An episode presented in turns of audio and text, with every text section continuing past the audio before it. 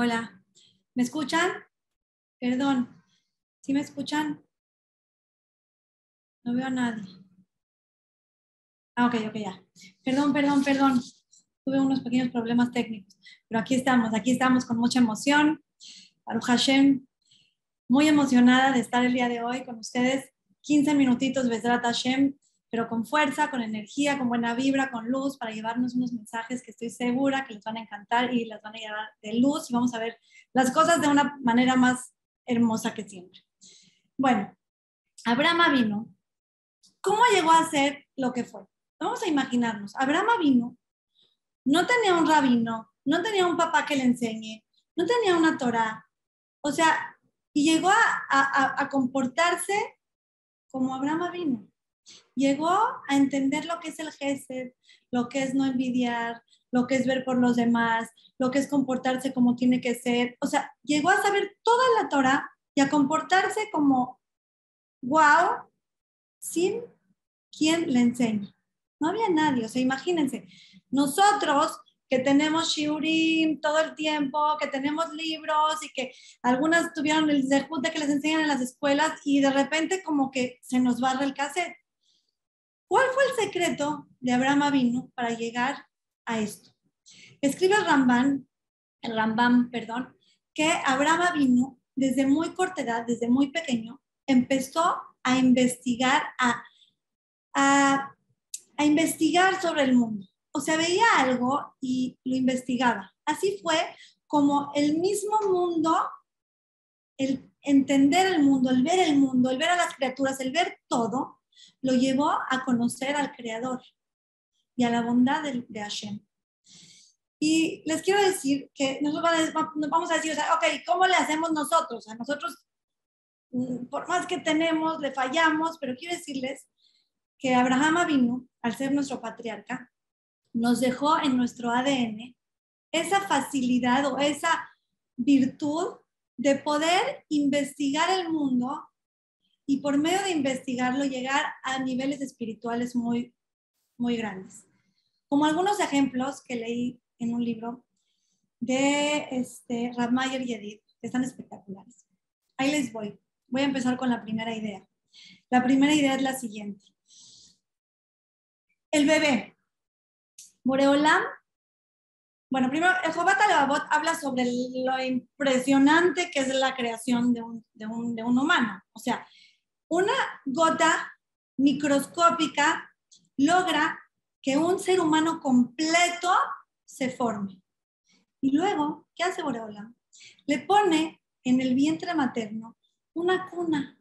Le hace su cuna especial, que lo, mantiene protegido de todas las cosas que nos suceden, que tenemos en el estómago. Ahí tiene su lugar, está protegido el bebé en el vientre materno. Y de repente el bebé está ahí adentro y es como que, o sea, ¿qué va a comer? O sea, ¿qué va a comer? Pero Boreolam, con su infinita misericordia, se encarga de que le llegue por el cordón umbilical, la familia, de, perdón, no familia, los nutrientes exactos y perfectos para nutrirlo como tiene que ser para que crezca y Besrat Hashem pueda nacer en su momento adecuado. Y de repente llega el momento en el que el bebé está ya, está grande, ya tiene que salir, ya no cabe. Y si el bebé en ese momento tuviera nuestro intelecto, pensaría, Dios mío, ¿cómo voy a salir de aquí? O sea, ¿por dónde? No veo salida. Estaría como, Shema Israel, estoy encerrado, estoy lleno de tantas cosas, ya no quepo, ya, ya, ya. Estaría volviendo loco. Pero ¿qué hace Hashem? Hashem en el momento adecuado le muestra su éxito, su salida y sale al mundo de la mejor manera. Y normalmente cuando uno escucha todos estos milagros, porque también es un milagro que, que los conductos que estaban cerrados adentro, porque si estuvieran abiertos se moriría el bebé, cuando sale, si estuvieran cerrados se moriría, entonces se, se, abren, todo, todo el nacimiento es algo espectacular. Entonces, ¿qué hacemos cuando escuchamos esto? Decimos, wow, no, no, no, wow, o sea, de verdad, Hashem es lo máximo, es impresionante todo cómo lo hace, perfectamente diseñado, solamente podría hacer esto Hashem, no hay otra cosa más que Hashem. Pero ¿qué hubiera hecho Abraham Avinu cuando ve todo esto, no se hubiera quedado con el wow, hubiera buscado el ¿para qué? ¿Para qué? O sea, wow, muy bien, pero ¿para qué lo hizo? Porque todas las cosas en el mundo tienen un propósito. ¿Por qué el bebé tiene que estar adentro del vientre materno nueve meses? Haram, no la mamá tiene suficientes cosas que hacer como para tener un bebé nueve meses en el estómago. Pues ya, si ya lo va a mandar, si ya está haciendo igual todos estos milagros, ¿no? Está haciendo el milagro de que le llegue su comida, está haciendo el milagro, ah, que haga el milagro, que lo traiga del cielo, no un paracaídas, que caiga en la casa el bebé. Eh, más alto, llegó, fue niño, fue niña.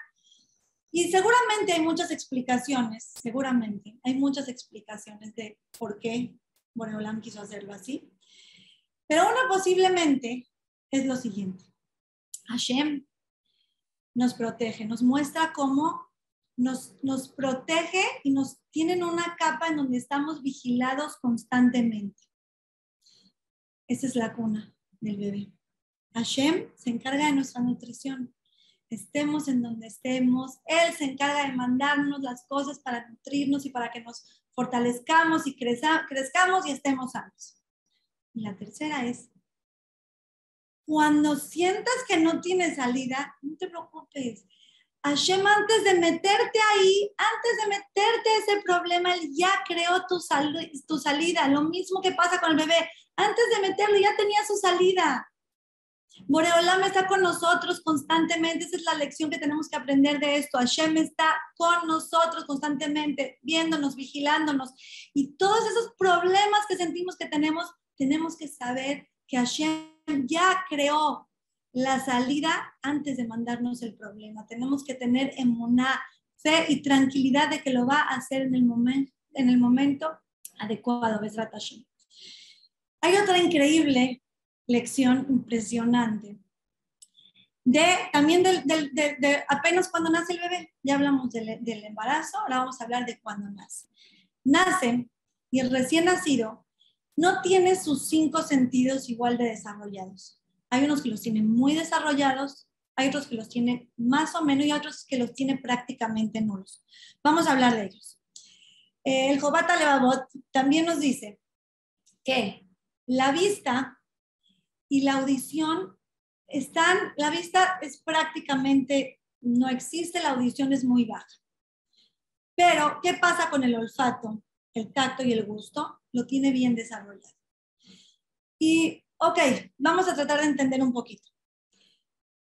Es realmente súper importante para un bebé tener el tacto, el gusto y el olfato bien desarrollado. ¿Por qué? Porque el olfato es la manera en la que huele su comida, es la manera en la que se le abre el apetito, es la manera en la que huele a mami, que la olía desde adentro. Y el, Estoy hablando del olfato. Ok, el tacto es muy importante en un bebé recién nacido porque si, si, si, toca cualquier cosa peligrosa, si de repente su hermanito está jugando junto y, y, y, la mamá no está, está sintiendo algo, el bebé va a llorar. Tiene que tener ese tacto por si está cerca de algo caliente, lo que sea. Sí es parte de su, de, de, de, de, su, de tener que sobrevivir. Y el gusto, obviamente, tenemos que queremos que el bebé coma y para que coma le tiene que gustar lo que está comiendo. Entonces, esos tres sentidos los necesita para vivir. Los otros dos, que están mucho menos desarrollados, es la vista y la audición, la cual realmente no es como lo fundamental para que viva. No la necesita en el momento de nacer, después la va agarrando, la, Hashem la va mandando y la va fortaleciendo. ¿Qué diríamos de esto? ¡Wow! ¿Cómo puede ser que Hashem manda justamente los sentidos que necesita para sobrevivir de, manera tan aguda y los que necesita para, no para sobrevivir, son como un plus, no los manda o los manda muy ligero. Pero mi pregunta a ustedes es la siguiente, a ver, no, no le da igual a Shem mandarlo ya completo, ya, no importa, no lo necesita fundamental, pero que lo mande con todos los sentidos desarrollados o no. Le da igualito a Shem que lo mande con los cinco sentidos desarrollados. ¿Para qué un proceso de. El mensaje es impresionante, mis queridas amigas. El mensaje es el siguiente. Olam nos está enseñando con los primeros días del bebé que Hashem nos manda justamente en la vida lo que necesitamos. Lo que necesitamos es lo que tenemos. si lo tenemos es porque lo necesitamos. Si no lo tenemos, no lo necesitamos. Entonces hay, hay dos lecciones de aquí que aprender. Muchas veces uno está viendo, a ver, ¿qué tiene el otro? ¿Qué tiene el otro? ¿Qué está pasando? A ver, yo también quiero. ¿Y tú también quieres qué? Mi vida, escúchame, yo créeme. Soy Boreolam. Soy el rey de reyes, el que más te ama. Créeme. Lo que te estoy mandando es justamente lo que necesitas. Y entonces tienes que estar agradecido por lo que tienes porque es lo que necesitas. Y no nada más eso. Tienes que saber que lo que tienes, tienes que usarlo. Lo que tienes son herramientas para usarlas para bien. ¿Qué tranquilidad nos puede dar este mensaje, queridas amigas? ¿Qué tranquilidad? Ya, si no lo tengo es porque no lo necesito. Y si lo tengo, ¿qué responsabilidad me está dando Oreolam? De que algo tiene, una misión tiene en mi vida y saber hacerlo de la mejor manera. Vamos, dos ideas que nos llenan de luz y que nos hacen vivir de una manera más feliz. Vamos con la tercera, que está, creo que es la que más me gusta de todas. el primer día que nace el bebé, los primeros días, Hashem convierte a la mamá en una máquina de leche. O sea, de repente la mamá se hace una máquina de leche. Y todos sabemos que no nada más es una leche normal, es una leche calientita, es una leche fresquita si hace mucho calor, es una leche con un sabor que les vuelve loca a los bebés, es una leche que solamente los científicos saben exactamente cuántos nutrientes tienen, cuánto beneficio le da al bebé. Entonces la mamá se hace una máquina de leche de un día para otro. Y la pregunta que les hago es, ¿cuánta leche produce una mamá al día? Muchas personas creían que la mamá produce la cantidad de leche que el bebé necesita. Y no es exactamente así. La mamá produce la cantidad de leche. Depende de cuántas veces le dé de tomar a su bebé. Quiere decir que si una mamá le da de comer todo el día, eh, ¿cómo se dice? ¿Cómo le llaman a, eh, a libre demanda, ¿no? Lo famoso que hay libre demanda, o sea, el bebé puede tomar todo el día. ¿Qué va a pasar? Moreolam le va a mandar leche para darle a su bebé todo el día. Y la, mamá, por el contrario, decide darle, yo le voy a dar dos tomas al día a mi bebé. Y decide darle dos tomas. Bueno, al principio le va a doler un poquito, pero al final, ¿qué va a hacer Hashem? Le voy a mandar para sus dos tomas. Entonces quiere decir que la leche que tienes depende de lo que da. Y este mensaje me fascina, me fascina, me fascina. Porque espérenme, ¿cómo puede ser que la misma mamá, que come lo mismo, que hace lo mismo, de repente, ¡pum!, le cambie su cantidad de leche? Depende, queridas amigas, de lo que damos, la cantidad que nos manda Hashem para seguir dando. Escuchen, increíble. Entre más doy, más Hashem me manda para dar. No se me acaba, no se reduce, entre más doy, Hashem más me manda para dar. Esto es en todos los aspectos de la vida. Entre más doy tiempo para los demás, más Boreola me va a mandar verajá en mi tiempo para que me rinda más. Entre más doy tzedakah, más Hashem me va a mandar parnasá para dar más tzedakah. Entre más doy cariño, Hashem me va a dar más cariño. Eso es con todo, queridas amigas, es impresionante. De nosotros depende cuánto tenemos y depende de cuánto damos. Mucha gente muchas veces podría creer, no, yo no voy a dar acá ahorita, la verdad es que estoy muy apretado, yo no voy a dar acá. Mi vida, si das acá, Hashem te va a mandar más para dar. O a veces la persona puede decir, no, no tengo tiempo, no tengo tiempo de hacer jefe. No, ya me vuelvo loca, todo el día estoy entre esto, el otro, las clases, los niños entre más das tiempo por los demás, más va a tener, más verajá va a tener tu tiempo. Hashem se encarga. ¿Quién es el que se encarga que, tu, que día rinda? No me digan que no han tenido días que les rinden espectacular. O sea, de verdad hay días que no, puedes creer todo lo que hiciste, pero fueron las mismas 24 horas. Las mismas 24 horas que al final un día a lo mejor te fuiste a mí y dijiste, Shema Israel, ¿en qué se me fue el día? No hice nada. Depende de la veraja que nos mande Hashem con el tiempo. A veces eh, no queremos escuchar a una persona, ay, no, ya, ¿cómo la voy a escuchar? Pero es una persona que necesita hablarte, que necesita una sonrisa, que necesita que, que la escuchen. Y tú, no, no, ya me tengo que ir, ya me tengo que ir. Creíste que por dejar a una persona sin escuchar vas a tener más tiempo. Vas a tener menos. Queridas amigas, tenemos tres lecciones, tres focos, como venía en el flyer, tres focos de luz para alumbrar nuestra vida que nos enseña el principio de nuestra vida. El principio de nuestra vida nos llena de lecciones para llevar esta vida hasta 120 años. Número uno, Hashem está con nosotros, Hashem nos está protegiendo, Hashem nos manda lo que necesitamos, la comida. Hashem es el que nos tiene la salida lista a nuestros problemas. Hashem, sí, Hashem, Hashem, Hashem, el que nos mete en un nisayón, en una prueba, es el que tiene la salida ya lista, igual que el bebé. No hay por qué preocuparnos, ocuparnos y hacer nuestro esfuerzo dentro de lo que cabe 100%. Preocuparnos, no. Todas las cosas tienen salida. Número dos, las cosas que nos manda Hashem como los sentidos, lo que tenemos es lo que necesitamos. Si no lo tenemos, no lo necesitamos. Y si lo tenemos, tenemos que hacer buen uso de lo que nos está mandando porque todo tiene un propósito la parnasá, la, la, sabiduría para poder transmitirla, la parnasá para poder darse acá ayudar a los demás. Eh, la, el gen, una persona que tiene gen y puede hacer feliz a los demás platicándoles. Todas las cosas que Hashem nos manda tienen un porqué espiritual, todas, y tenemos responsabilidad de usarlo así.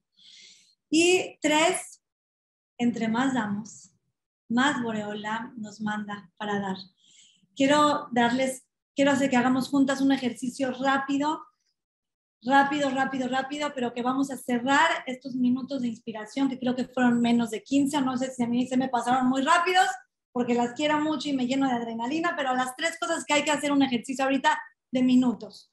Número uno, escriban en donde quieran, en el celular, en una hoja, escriban tres cosas, tres, para agradecerle a Shem de momentos que sentían que no tenían salida y al final salieron. ¿Qué creen? En resumen, no tienen que escribir todo. En resumen, cuando, eh, cuando tenía una cena de Hanukkah y no tenía muchacha y al final lo logré. Tres cosas que en el momento pensaron que no había salida y Boreolam les mandó la salida, de lo que sea, grandes, chicas, lo que quieran. Y en ese momento, después de hacer esto, denle gracias a Hashem, díganle a Hashem, confío en ti, que tú mandas la salida y estás conmigo. Em, les voy a dejar estos ejercicios, no los tienen que hacer ahorita, anótenlos para hacerlos después. Muchas veces cuando uno deja ejercicios o cosas prácticas, la gente como que termina la clase, se va muy inspirada y ya, no lo hace. Créanme que escribir esas cosas, escribirlas y pensarlas un segundo, hacen la diferencia con ustedes mismas y ustedes con Hashem hace toda la diferencia. Es como que me paré, lo entendí y lo escribí, lo plasmé, Boreolam, lo plasmé y te estoy dando las gracias. Gracias, gracias, porque si nada más nos paramos de aquí, se nos puede olvidar realmente estos tres conceptos que nos llenan de luz. Número dos, agradecer tres cosas que tenemos, tres cosas que nosotros sentimos que son valiosas. No sé, mi, mi, mi, inteligencia, no sé, tres cosas que saben que Hashem les dio esa bondad a ustedes. Y ojo, esto es muy importante. Piensen en, si quieren, en una cosa que le hayan envidiado a alguien más. Una cosa que dijeron, ay, ojalá yo lo tuviera. Y denle gracias a Hashem porque no se los dio. Porque si se los hubiera dado lo que no necesitan y lo que no es bueno para ustedes, les hubiera hecho un daño.